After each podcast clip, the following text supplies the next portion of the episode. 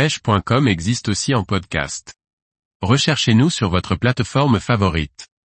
La pêche sur l'Orénoque, comprendre et interpréter le courant. Par Liquid Fishing.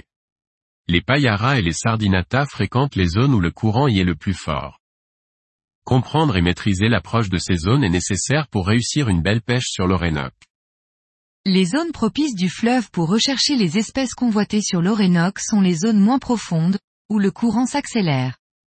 L'approche que j'ai eue avec l'Orénoque me fait penser à la pêche en Loire.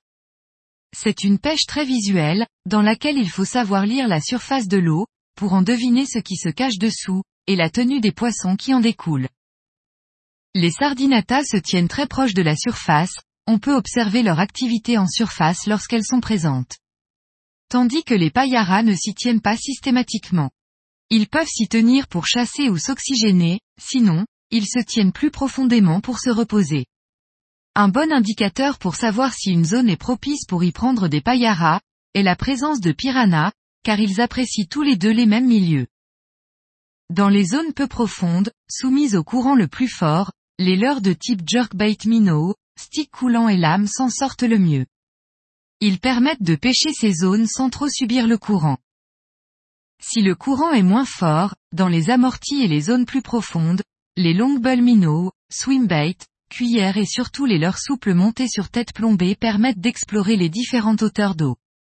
Concernant les leurres souples, ils sont très efficaces sur les paillaras, mais sont vulnérables face aux dents des paillaras et piranhas, il faut donc en prévoir un stock conséquent.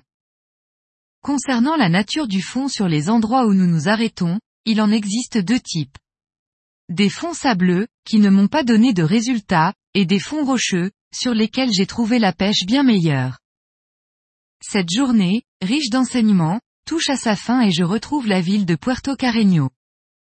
Je vais ainsi retrouver et faire connaissance avec le groupe de pêcheurs avec qui je vais passer la suite du séjour.